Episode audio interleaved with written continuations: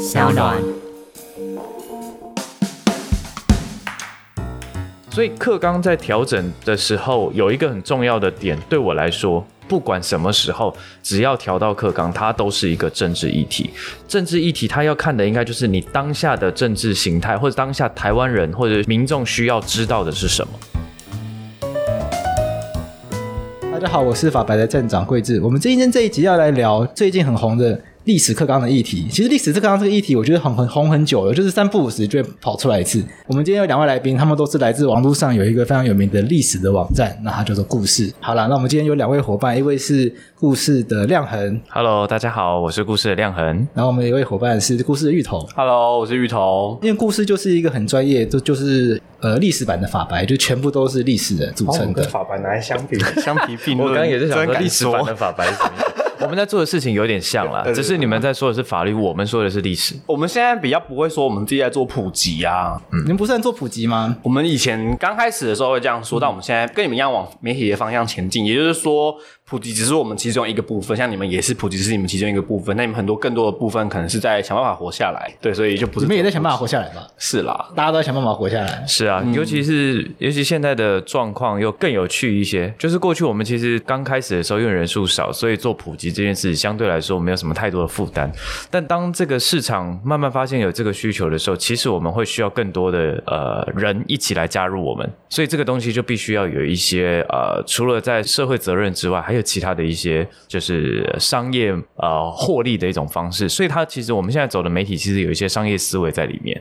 我就问一个问题啊，历史为什么会需要普及？譬如说法律，大家从小没有学到大，所以讲到法律普及好像比较可以理解。大家问到历史，大家不是从公民也算吧？公民也是会提到法律的部分。可是历史大家学更久吧？因为公民法律其实三分之一而已，还要跟什么社会学啊、政治学啊、经济学啊分配那个。哦，你说高中公民的话，嗯，那历史为什么会需要普及？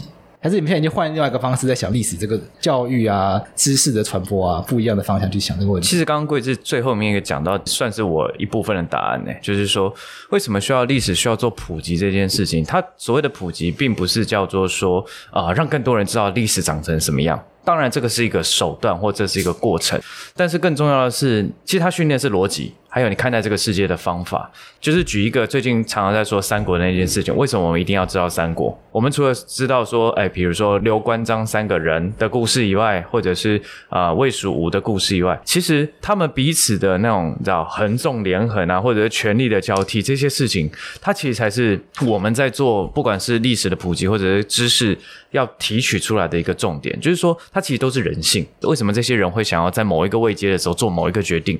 是不是那个时候他的？时势造英雄，还是说他那个时候刚好有这样的一个机缘，又或者他其实早就已经你知道磨剑十年，就等那一集。这个其实过去很少人会去谈。我们要去了解说，每很多事情不是突然嘣一下就跑出来，而是它其实有一定的酝酿过程，还有脉络。今天想要邀请故事的两位伙伴来聊，就是说历史课纲这个议题。现在这个议题变得很政治化。我们的国高中的课纲有数学、有国文、有英文这些科目，国文也有类似的状况，但是数学、英文完全在社会上不会有去讨论它，反正。就是像我是数学，就是随便你，最好都不要上。那为什么历史课纲你们觉得会有这样子的一个争议？好，我觉得先从历史课纲这件事，其实我们现在看起来好像是最近，就是二零二零年才在讲这件事情，对不对？其实一五年的时候，当时候就有微调课纲的事情。如果大家回去看一下过去的一个新闻，二零一五年的时候，那时候微调课纲就已经有发生过很多很多的一个争议。不过这个东西我，我我觉得留给芋头来说，就是我讲的应该是为什么需要有历史课纲这件事情那么重要。很简单的一个原因，历史课纲它其实是就像我刚刚前面有提到的，它比较像是我们去看待这个世界，或我们去做认知自己是从哪里啊，或自己的过去的一个方式。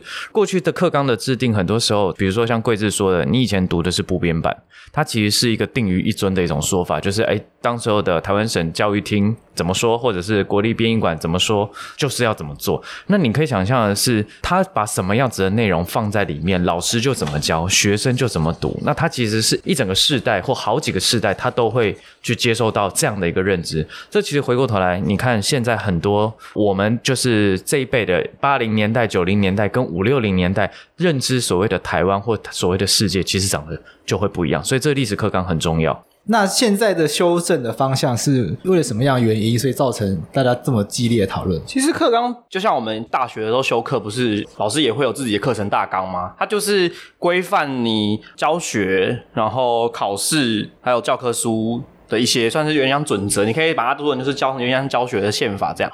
可是其实因为一纲多本的关系，所以这几年其实课纲慢慢有稍微比较像是从刚性课纲变成柔性课纲的过程。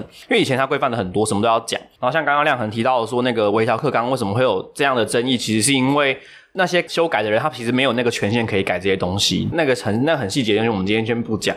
他就是去调整了字句，让他。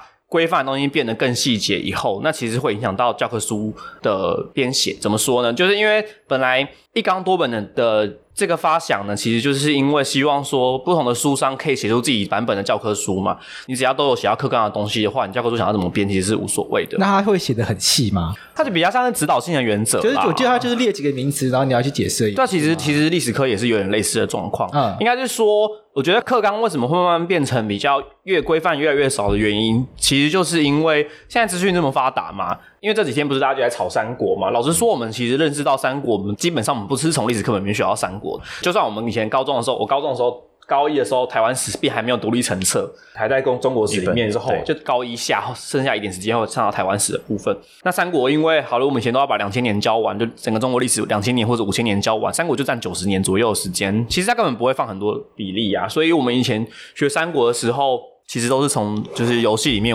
学到的，或者是小说等等之类的嘛。那反过来讲好了，在历史课里面我们都要学什么东西？嗯，贵智或者亮哥，你们觉得在历史课里面应该要学到什么东西？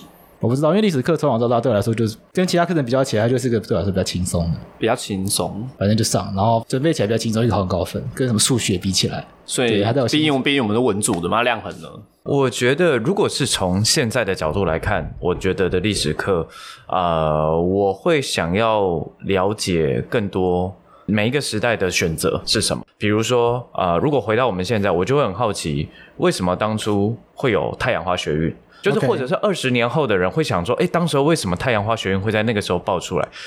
我们活过那个时代，我们甚至有在街头上走过的人，就会知道说，诶。原来在所谓的太阳花事件发生之前，其实前几年就已经发生很多事，红中秋事件啦，或者是反媒体垄断，其实大家已经酝酿很多很多的一个事情了。所以这些事情，如果在假设未来的历史课本只会记一句，二零一四年那个时候发生了太阳花学运，它是学生运动的一个高涨，但是如果只有这一句话，它其实是抹杀了很多前因后果。所以我觉得历史课其实应该要。教的是因果关系，而不是告诉你哪一年发生了什么事，就这样而已。芋头当过高中老师，当过高中历史老师，当过高中历史老师。那你觉得你自己对历史教育，刚刚说课纲是考试教学跟教科书的原则嘛？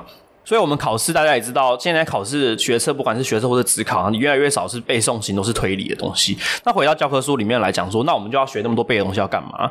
例如说，像中国史、世界史、台湾史好了，其实事件都非常多，你要怎么样塞这些内容进去？那我们以前我们高中的时候，或者我们国中的时候，其实也是，就是到现在，其实大部分的老师，包括我自己在教学的时候，还是会觉得，那我们应该要尽可能在有限的时间内把所有事情都讲完嘛。可是这样真的是最好的嘛？那其实这个就是这一次课纲一零八课纲它一个很大的精神。他就希望说，有更多的机会让大家可以一起去讨论说，例如说里面就有个地方写到说，大家可以讨论中国这个定义怎么来的。那在历史上，中国这个概念是在不同时代有什么样的意思？那这其实是很重要的，因为现在维基百科这么方便，当然维基百科也会有一些错误，或者是我们自己去买书就好了。像就是法白自己出的书，或者我们网站上面的文章也有很多内容。那我教学到底要干嘛？这个课纲其实是促使大家要去思考这件事情的。那这次的修改的幅度是很大吗？还是说这就是每一次想要改历史课纲，大家就会吵一下？应该是这样讲，就是我刚刚不是有提到说课纲其实很晚才出现的嘛？对。那其实我们在呃六零年代的时候就九九年义务教育嘛，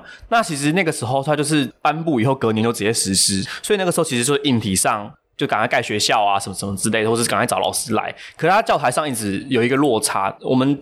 从小学到国中的时候，大家都知道，其实课程它的教材是有一个非常大的落差的嘛。那后来呢，大家如果还有印象的话，大概在二零零零六还零五的时候开始九年一贯，就是什么建构式数学那段时间，大家不是说学得很痛苦嘛？其实九年一贯就是试图要让九年义务教育它的教材是比较集中在一起的。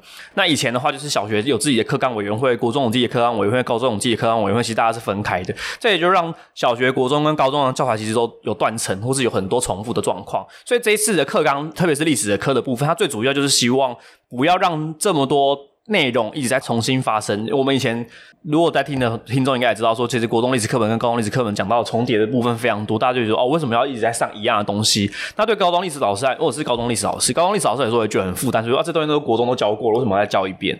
其实，所以这次的课纲，其实我觉得变化最大的地方，应该就是可能是国中部分，因为国中它就是减量很多，所以很多老师会觉得啊，好多东西都不见了。可是，像我刚刚回到我们刚刚前面提到说，到底大家想要什么样的历史教育嘛？那学那么多内容，可是你每一样都就你没有办法真的很了解，说我学这些历史事实或者这些历史需要干嘛的情况之下，那它就变成只是备课，它也不会有什么激发大家思考的部分。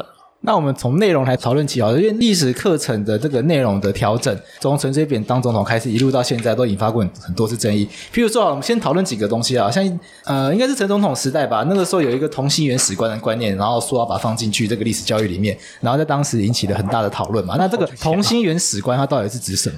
大家对同心圆史观印印象最深刻就是它有一张图倒下来，然后把台湾放在中国上面，然后很多人就说这就是一个自我欺骗，然后自我膨胀那个行为，就故意把自己放在上面。那时候的教育部长应该是杜正胜还是谁？忘了。杜正胜，是杜正胜嘛？他就说这是同心圆史观。那好久以前了。那这样子的一个历史的内容的调整，它意义到底是什么？它是一个学派之争吗？观念之争、价值观之争，还是就是一个政治意识形态的展现而已？嗯，我觉得比较简单来说，其实其他科目也都是一样嘛。例如说，我们小学的时候学，比如说地理，反正各种科目都是先从自己生活之中开始学习嘛。可历史不是这样，我们我们这个时代的教育，我们历史最开始就是从呃中国五千年开始学习，然后再回过来头来学台湾史，这其实是很不利于学习的，因为。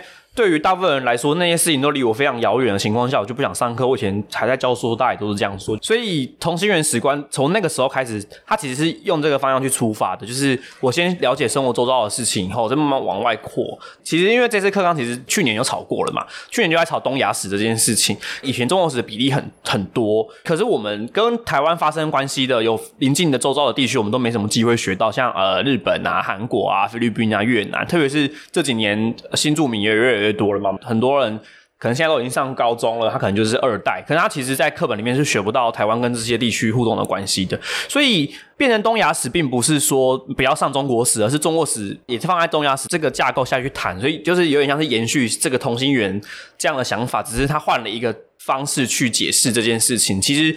回到教学本身，都还是说希望可以从我们自己比较近的地方开始讨论，然后再慢慢往外越来越大，然后再到世界去。反而我想要问贵智你自己的经验呢，就是说，你记得你以前在读历史的时候啊，世界史你有印象你上了什么吗？文艺文艺复兴吧。文艺复兴，文艺复兴什么启蒙时代这一类的吧？OK，然后工业革命，主要是中应该都是欧洲为主的吧？然后工业革命，对。那你会不会觉得很有意思一点，就是说，为什么所谓的中国史它不算是世界史的一环？可是世界史它包山包海，包了非常多的地方，非洲、欧洲、美洲，然后大洋洲等等，所以。回过头来讲，这个其实是一个很好的切入点，就大家来思考什么是中国史，什么是台湾史，为什么要用这样的一个方式来认识这个世界。呃，我回到从我自己的本身，从台湾史来角度来出发好了，就是也呼应刚刚芋头有提到的东亚史的一个部分，这也跟故事在做的事情很像。我们要先从自己有兴趣的或生活周遭的生命经验这件事情来做切入，才有办法引起大家的兴趣，然后引起了兴趣之后，他才想要读更多的东西。诚如今天一开始的题目啊，就是三国这件事情。我们真的三国离我们超级久远，可是我们现在会接近，或我们有兴趣，我们想要了解这个为什么？因为有游戏嘛，有手游嘛，有各种奇怪的怪诞小说，BL 什么都通通都有嘛。对，那我们就是透过这种方式。但你说有兴趣会不会想要去了解？有可能。但是如果你今天只告诉他说啊，西元几年的时候，那个时候呃，中国发生了魏蜀吴之争，然后巴拉巴拉巴拉巴拉，一般的学生会有兴趣吗？不会。所以课纲在调整的时候，有一个很重要的点，对我来说。它其实本身就是个政治议题，不管什么时候，只要调到课纲，它都是一个政治议题。政治议题，它要看的应该就是你当下的政治形态，或者当下台湾人或者民众需要知道的是什么。如果说现在的民众，我们还是需要非常的中国史到底教了些什么，中国哪些 detail，但是忽略了台湾当下有哪些过去我们知应该知道而不知道的事情，那真的会非常的可惜。所以很多人会把这样子的一个调整，把它叫做去中国化，你们同意吗？都是去中国中心化。应该说，中国的历史或中国的文化，当然是影响台湾文化非常大的一部分，绝大部分你可以讲这么说。可是我们其实也有很多东西，比如说像原住民的东西，或者像呃大航海时期荷兰人跟西班牙人来啊，然后或是日本人、韩国或者是菲律宾、越南，就东南亚这些东西，以前像呃十九、十八、十九世纪的时候有很多华商，就是华人的商贸。网络在整个台湾是一个蛮重要的中心，可是这地方我们课本没有办法讲，也就是说，不是不要教中国史，而是以前中国史的比例太重，它影响到我们去认识其他世界的比重。那个历史课又没有很多，历史课一个礼拜才才文组的话，应该三到四节吧，然后自然组可能就只有一节或者两节。那你在那么有限的时间内，你全部都要讲，你就是一定。就会差不多养处，就是东讲一点，西讲一点啊。其实我以前教学的时候也是这样，就是觉得啊，都我一直在赶课。我我今天还有带我的课本来，可是我们今天是录音，我们就不要花时间解释。因为今天芋头带了我们当时高中的课今天带了我高中的课本，我可以先念哦。我先讲那个，我也有上过这一个，这是龙腾版的。老田，我也是龙腾版的。我记得我好像也是这个，跟大家分享一下第六课好了，这是高一上第六课。魏晋的门阀与士族，然后提到三国就讲三国时代的士族政治，就是在讲那个关陇集团。这个大家是不是对大家来说很困难？那、嗯、好难哦，都忘光了，完全想真的没有人记得，对不对？反正主要就是在讲说，因为我们以前不是会提到什么九品官人法，这个应该总记得了吧？就把大家分成九个等第九个人。对，那应该说魏晋南北朝这个章节大概就在讲那个时候大家怎么样形成自己的不同的士族，就是势力范围啊，然后怎么样用这个势力范围去维系政权的稳定。就以前课本就在讲这些东西，他也不是真的很认真，不是非常的细节。在讲时序的事情，或者单纯是名词，时序就是历史的顺序了。对，所以其实这个概念一直都没有变。我觉得这个历史课纲的变迁的过程，其实跟我们整个国家的认同也有关系啊。因为一九四九年中华民国刚刚台湾来的时候，当然那时候台湾还可以说是是中国嘛，就是在一九七一年台湾。中华民国退出联合国之前，中华民国都还算是中国，所以那时候你要讲很多中国史，我觉得当然也是合情合理嘛，然后也不会有人觉得我们很不 OK。可是像现在我们已经我们在国际上不会被认为是中国，当然还是台湾还是有人觉得自己是中国，那也无所谓。可是我们大部分都觉得自己台湾人的情况下，你怎么可能还花那么多力气去学中国史，学中国的铁路在哪里呀、啊？地理其实也是，其实地理跟 历史改的东西非常的像。哎、欸，对，为什么地理就没有那么多人讨论？我也不知道哎、欸。那大家都要讨论历史，地那地理现在在教什么？华北、华东，好像分量有点变少东北之类的。因为因为这个不是我们的专业，不过我只要问啊，你记得以前我们在读地理的时候，呃，还要背什么震旦走势？你知道吗？东北西北西南，然后还有要背。我爸妈那个年代还要背，他他们以前都跟我们吹嘘说，他以前整个中国地图出来给他，他可以干嘛？他可以画铁道。他每一个铁道，他们那个时候都要背。我们也这么厉害，学铁道，我们有学，可是京广铁路、京九铁路。对对对对对。可是他们是说，他们所有的通通都背得出来。那所以你就会知道说，其实回到我刚刚的我的中心观点，我就会觉得说，历史这件事情跟其他很多的科目文呃文学、中文跟历史这两个事情最容易被拿出来讨论或者是炒作的原因，是因为它就是牵涉到思想牵涉到所谓的意识形态。OK，对，刚呃。提到的是去中国化，但是我觉得我的观点跟芋头一样，它不是叫去中国化，去中国化只是个表象，真正核心叫去中国中心化，也就是说，不是在把中国的历史放在这么的大篇幅，它当然重要，但是它的篇幅可以再缩小，它可以让世界史、台湾史各种地方的历史的比重比较平衡，这个其实是一个很核心的一个概念。所以你们的意思是说，这样子的一个改变，它并不是说要把中国的文化从台湾人的生活中拔除，它是希望是说我们重新去看待，我们调整一下看待中国文化的方式。因为过去我们认识中国的东西太多了，而且很多都忘记了。你看，刚刚讲到很多东西，你还记得一条鞭法来干嘛吗？还有租庸调法。因为我其实也觉得教那些很不好教，因为虽然我们都会讲说什么税制的一些演变啊等等之类的，可是那都离很远啊。那你教那个什么长滨文化，你觉得比较好教吗？大粪坑文化那个也没有很好教啊，也离我们蛮远。可是我们可以实，可是应该是说，例如说台湾有史前文化博物馆啊，然后你比较容易可以去实实际上去认识那些。那些文化吧，你可以去看那些地方啊。因为像现在课纲里面就有那个踏查的课程、实查的课程啦，它有安排在里面。踏查是什么意思？就你可以带学生出去校外教，就是校外教学，还是把它塞进去里面。这次课纲还有一个比较大的特别的点，是因为我们一学期是十八周嘛，那以前课程就是塞满十八周，就扣掉期中、期末考，所以你一直都教不完。那现在就是因为他想要让大家有更多的时间可以去可能校外教学等等之类的，就是你实际上去带学生出去做考察、田野，所以他课程也会因此减量。你就其实有很多机会你可以出去啊，例如说像亮恒以前在宜兰有做过那个家谱的家族史的，对啊，那也算是一种，就是。不是只有现在，以后也会往这个方向走。就是你课程，你永远不可能上得完，特别是历史的部分。其实所有科目都是一样嘛，不同的学科都会希望自己的知识越教教的更多越好。对啊，譬如说法律最好塞一门在里面。对啊，其实法律法法律应该也法律人应该很希望就是可以学这些东西。法官应该很希望吧？希望大家可以学 学法条之类的。因为真的很多民众自己去打官司，我没有说这样不对，可是因为真的就是欠缺专业知识。嗯，对啊，对啊，对啊，就造成很多误解了！大家都以为说啊，我去法庭上，然后就会法官就还我清白。可是我们历史课改成法律课啊？好像可以。傻小，这个有人讲不完啊，所以我觉得比较理想的历史课应该是说，在有限的时间内，你我觉得我们比较老师比较像是教给学生一个工具，你教这学生这个工具怎么使用，你说你怎么查资料，你怎么样看？因为我们知道现在有很多假新闻，那以前可能也会有假的史料等等，所以有一些假的穿凿附会的历史知识。好了，那你怎么用自己在历史课所学的，在基础教育阶段所学的历史的知识，去判断这些内容是不是错的，是不是假的？我觉得这才是最重要的。当然，牵扯到很多问题啦，例如说像考试，其实也是一个很大的一点。可是像历史课，然后它还它常常会有一些其他的意识形态争议啊，譬如说慰安妇到底是不是自愿的？我们到底要叫日据时期，还是叫日日治时期？如果你课纲一开始写日治的话，老师的意识形态是日据的话，该怎么办？看看课纲怎么写的。所以其实这个问题啊，所以每次的课纲审查里面一定要有专家学者，那透过专家学者去把现在最新研究的一个共识概念。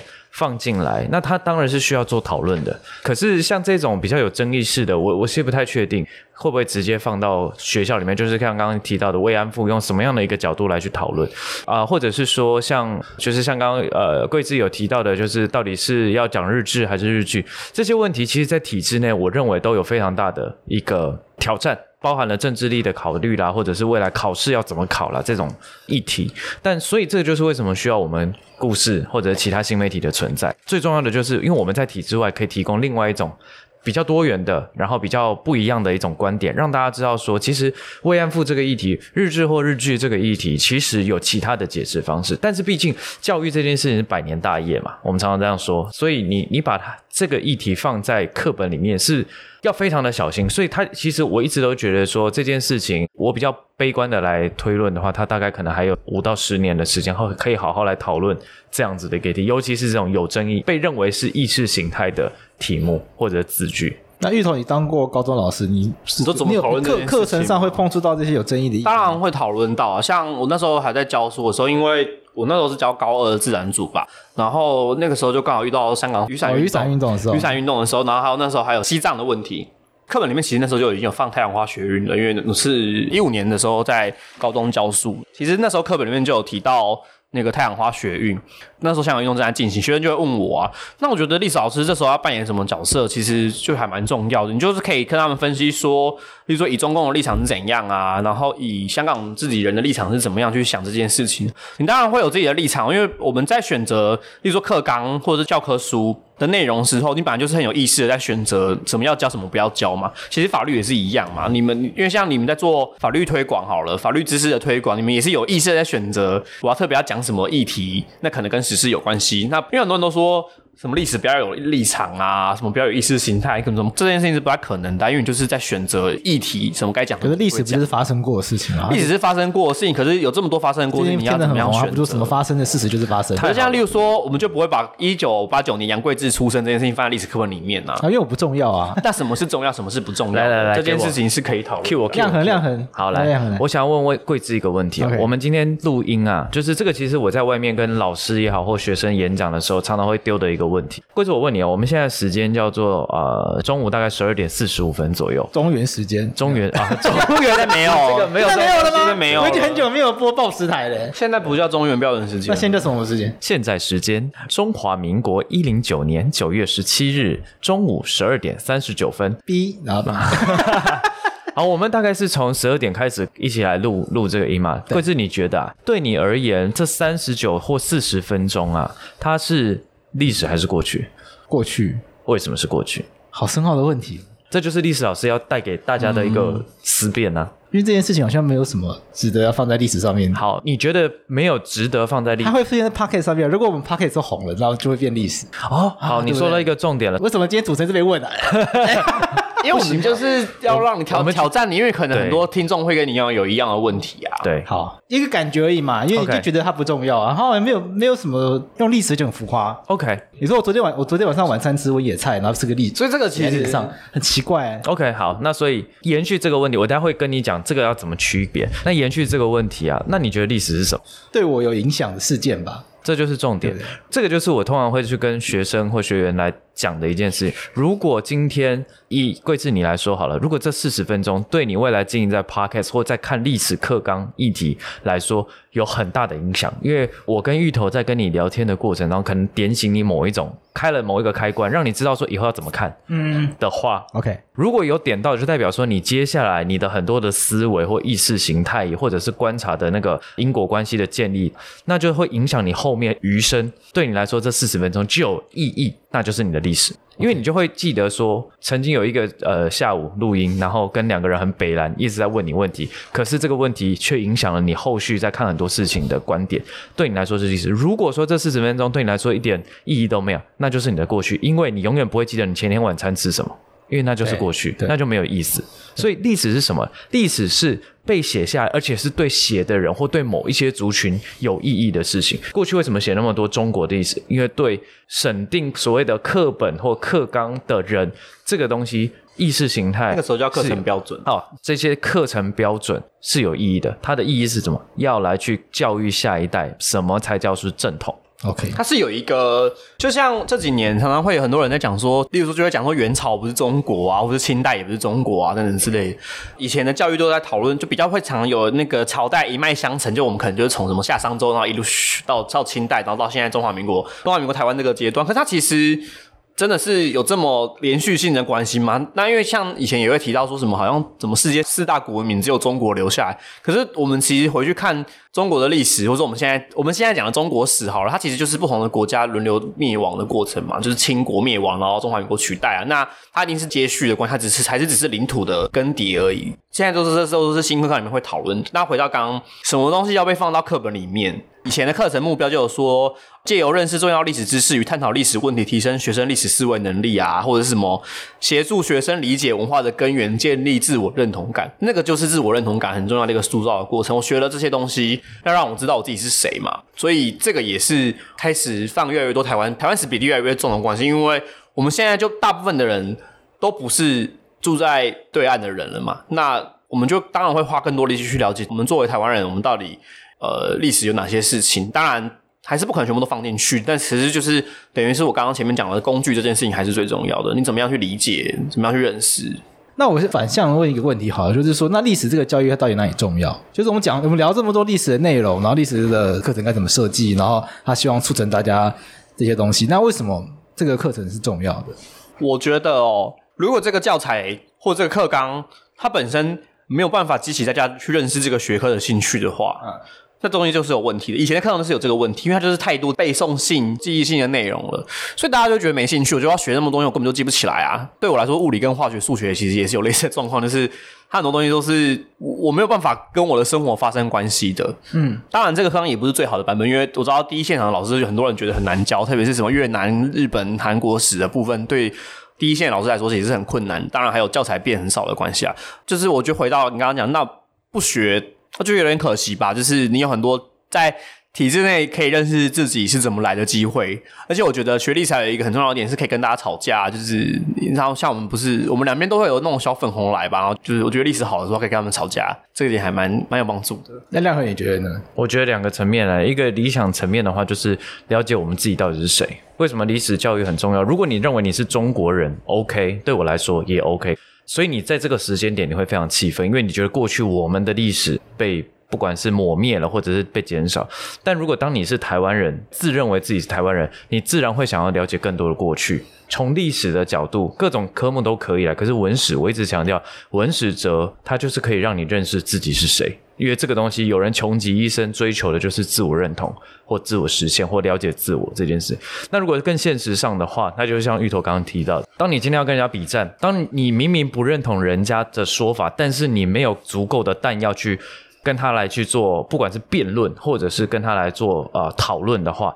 你就会很恨，你就说，如果我可以知道多一点的话，那我其实就有更多的立论基础。这就是历史重要的，是每次碰到国足问题，每次碰到你是台湾人还是中国人这个议题的时候，你就会发现两派各个都会引经据典。除非你觉得你就是哈、这跟我真的都没差，那是第三种人也 OK。可是如果一旦你觉得对方讲的让你觉得不舒服，他的论点让你觉得不认同，可是你没有办法有足够的。理论基础去回应他的话，那么我就强烈建议你多看相关的文章，来好好的来思辨为什么会这样。所以你们觉得学历史并不是单纯知道过去发生什么事情，而是要知道为什么会发生这样的事情，啊、而且我们要怎么去解读这些事情。没错，有点类似因为因为一般民众，我想很多民众啦，不要说一般民众，很多民众对于历史的理解就是背起来嘛，然后就考高分。我想问贵志，你自己觉得就是离开了校园以后，现在回头看，你会觉得历史对你来说是重要的吗？历史对我来说是重要吗？我不知道，但历史是有趣的，就是会觉得，哎，多知道一点事情，好像是蛮有趣的。我觉得以教学这件事情来说好了，我自己当老师的时候，就觉得我的目的就是让学生觉得有趣。那这样子的一个历史教育要怎么样避免变成像洗脑感觉？因为你我们教学生说，哎，你应该那样解读，你应该那样解读，你应该这样看。我说的，我说的有趣是他觉得哦，这东西我想要再去知道更多，自己要去查资料。接触历史可能就是高中毕业十八年好了，嗯，可能不到十八年，因为四岁以前不算好了，就是十二年啊，十二年国教这段时间，就只有接触这些历史，或是其他科目也都一样嘛。那我觉得老师蛮重要一点，就是或者教学这件事情，教科书这件事情本身就是他给你一个。方法给你一个开始，你如果自己觉得有趣的话，你当然就可以回去再继续去自己去深入。像我们现在做的事情也是啊，其实不管是我，或是亮恒，或者说我们公司非常多，或是包含故事非常多的作者，其实我们在大学的阶段，或是甚至硕士班的阶段，我们写的文章有些根本就不是以前课本会提到的，所以我觉得比较像是，例如说像我自己做很多基隆的相关的文章，或者做导览，课本上也不会提到啊。那可是因为以前的课本或是以前的教育提供了我一个影子。让我可以之后有机会，或是有能力可以去做更多的史料的爬书。我们历史之前来讲爬书，那我觉得这个是以前的历史教育有启发到我，可是我觉得这这是不够，他没有办法启发到所有人。所以我觉得比较重要的是，我们如何在一次又一次的课纲啊改正的过程中，课纲会一直一直变嘛，改变之中可以让更多人去对这个科目产生兴趣。那不可能知道所有事情嘛，特别是我们现在也不是需要知道所有事情的年代了，上网查就好啦。我其实也是毕业了以后才回去想，因为教学。都会用到，其实以前课本上面都会有写什么大事年表，我想来看大事年表啦，然后还有什么图源啊，有哪些图片啊，然后它是引用哪些书啊，其实这些都可以自己找来看呐。当然，我觉得在学生阶段真的很难做到这件事情啦。可是我的意思是说，我觉得真正好的教学，真正好的课纲，它是可以启发学生能够自己去探索那个学科更多的知识的。OK，那我觉得这个是一零八课纲很重要的一个精神。但回到考试这件事情上，我想要讲考试这件事情，因为很多人不都会说啊，这个会考的把它背起来，这个会考的把它背起来。可因为现在学测跟职考不是这样，主要不是考记忆性的东西，它不是讲填空。那现在比较多的就是可能是推理的，它可能就是给你一些题干，然后给你几个选项，或是配合题，对，你就把它按照顺序配合出来，或是它给你一个情境，然后这些这个情境那时候最容易发生什么什么样的事情，现在都是走这个方向啊。所以我们我就回到刚刚讲的，现在历史教育不是只有叫你记很多。时间年份，而是让你给你一个时代感。例如说，我们现在，例如讲到讲到工业革命，好，你可能就会立刻想到蒸汽啊，或是火车啊，或是煤矿啊等等之类。那个其实就不是背诵性的东西了，它就是一个理解的过程啊。当然，我觉得这本来也不是真的那么容易啦，因为有些人就是可以理解的很好，有些人就不是可以理解的很好，因为每个人擅长的学科也都不太一样。但我我的意思是说，因为呢，课纲它其实就是绑教科书、教学跟考试这三件事情是绑在一起的，所以我们如果有好的好的课纲，它就可以让考试变得更容易判断出这个人的程度。因为以前就是靠背诵嘛，可是如果真的是推理，就表示你够理解这个学科，你的分数就比较高。对，好的考试制度就可以影响到好的教科书。因为我们其实我知道很多人都在说，呃，不要考试的话就很好教。或是很好学。因为其实像三国，我们不会考嘛，我们大家也会自己学。可是应该是这样讲，好的考试可以改变教科书的内容，让教科书内容可以变得更好，然后也可以改变好的教学方法。这两三件事情是绑在一起的。嗯，我的问题比较像是说，因为在在教小朋友、在教学生怎么去理解这些事件的时候，他难免就会带有观点。譬如说，我们这个课本现在在教二二八事件的时候，他描述的方向。都会是这个本省人跟外省人之间的冲突。我小时候学是这样嘛，小时候是这样，所以对我我对二二八印象就是本省人被外省人欺负。然后后来还真的有。那台湾爸不是会有一个影片嘛？就二二八里面提到说外省人其实有很多，就是在二二八事件中被可能被迫害，或者是因为本省跟外省人既然有冲突，那不可能就是就本省人死掉嘛？那一定外省人也有有阵亡的嘛？那这样子的影片一出来，很多人就不能接受啊。那这是历史教育不可避免的嘛？还是他是还是他本来想要这样？还是说他其实是可以避免？如果有一个教育状况，或者有一个思想，它永远都不变的话，那它就是一个陈旧的思想。就以二二八来说，为什么现在大家对二二八的观点会不太一样？跟我们小时候学的历史课本观点会不一样。所以现在小朋友学的二二八，跟我那时候已经。不太一样，嗯，相对来说比较不一样啦。就是这是体制内跟体制外必须要一起来去努力的东西。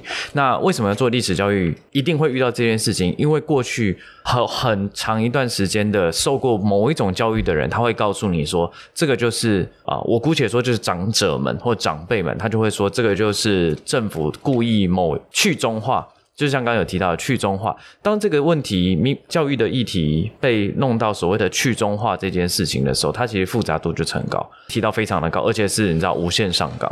所以历史教育它本身还是回到我一再强调的，历史的教育或者是文史相关的一个东西，它都牵扯到思想。大家最喜欢讲中国史的话，中国古代最常去做的一件事情就是钳制大家的思想，比如说书同文，车同轨，然后焚书坑儒这些事情。如果真的有记得的话，中国史上这些呃非常惨痛的一些经验，都可以告诉我们说，思想这件事情它其实很重要。所以用我们自己团队的核心概念，我们说为什么要了解过去？因为第一个，它才可以理解现在，就是我们现在生活的所在。为什么会二二八会放假？为什么某一些时间会放假？我们可以去了解它的前后因果关系，那我们也才可以想象未来啊。为什么可以想象未来？因为我们可以选择继续延续这种思维，继续走下去。但是我们也可以选择去做改变。如果遇到不合理或不适切的东西，获得的概念的话，其实是可以来做改变的。它一定会遇到冲突，这势必。那冲突有没有必要？一定必要，因为一个。概念或一个呃思维，它必须要进步，它一定必须要接受大家一起来讨论，这就是强调所谓多元的重要啊。如果如果我的角度来来讲，就刚刚前面提到嘛，就是课本它是好的，它有它的篇幅的上的限制，它大部分的时间可能，例如说二二八时间非常庞杂，可能就只能挑一个部分来讲，那可能就是你刚刚讲，可能就是主要是呃台湾非常混乱那段时间，那。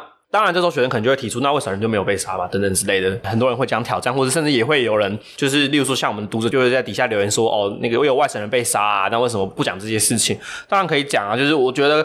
就刚刚亮恒也有提到，还有我刚刚在强调，就是其实这件事情都是可以被挑战。那我们怎么样在历史的教育过程中，让大家知道说，所有的历史它的知识被选择，然后被怎么样被解释，这件事情是我觉得比较重要。就是学生应该要可以理解到说，怎么样有意识的在选择历史的事实，怎么样被诠释，怎么样被解释，这些事情是老师可以教给学生的。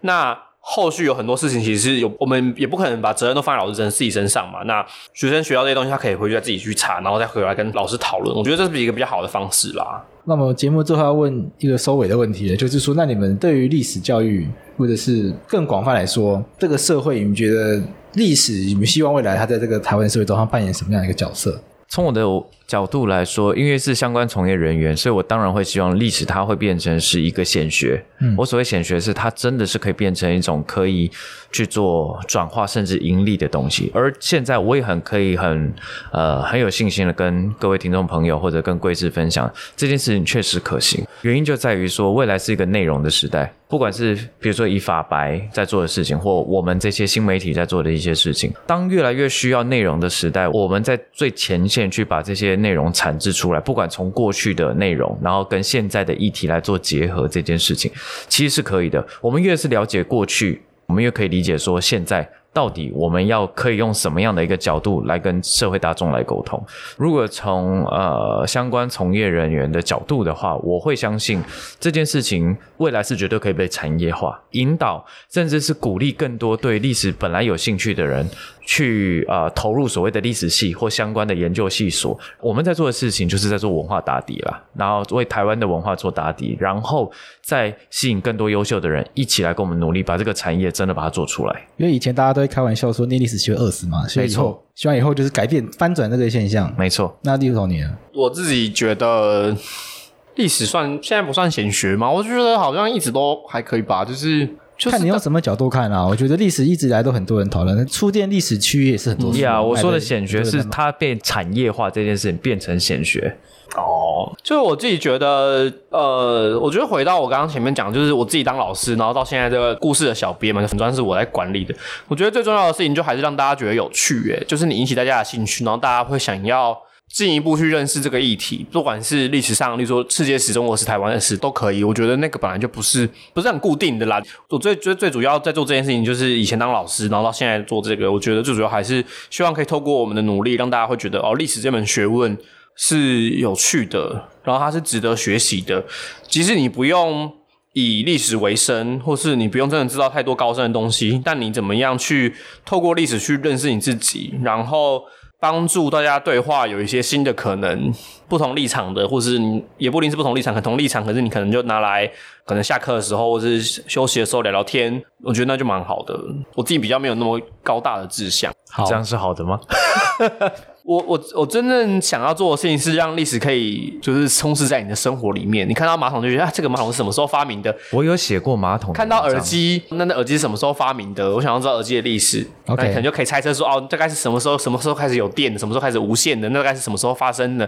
这就很有趣啊！大家是平常都可能不见得想过，像我们现在录 Podcast，大家也可以听着就想哦，台湾到底什么时候开始有 Podcast？是二零二零年的开始吗？还是其实二零零五年的时候就有 Podcast 的事？那这些结论都很有趣啊！好，我们今天谢谢故事的亮衡跟芋头来跟我们讨论历史课纲的议题，也希望这一集可以让大家更加了解说历史教育它真正的重要性在哪里。这个节目其实有蛮多高中生在听的，那希望这个节目也可以对你们有一些未来在上这堂课的时候有更多的想法。但我觉得比较不幸的是，高中生就还是要考试。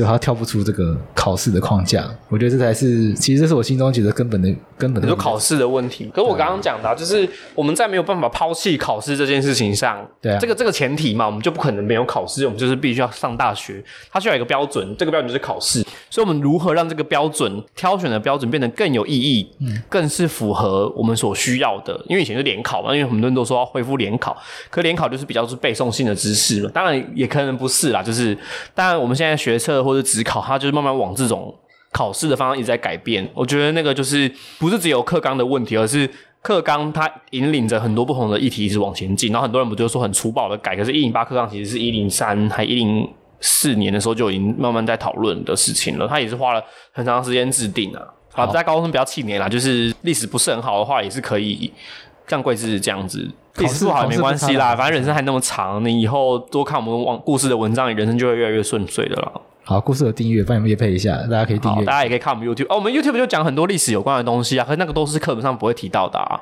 好，大家可以按赞一下，请大家上 YouTube 搜寻故事 Story Studio，按赞、订阅、开启小铃铛。我们现在有七支影片，即将要上另外两支喽。好，谢谢你们，拜拜，谢谢，拜拜。拜拜。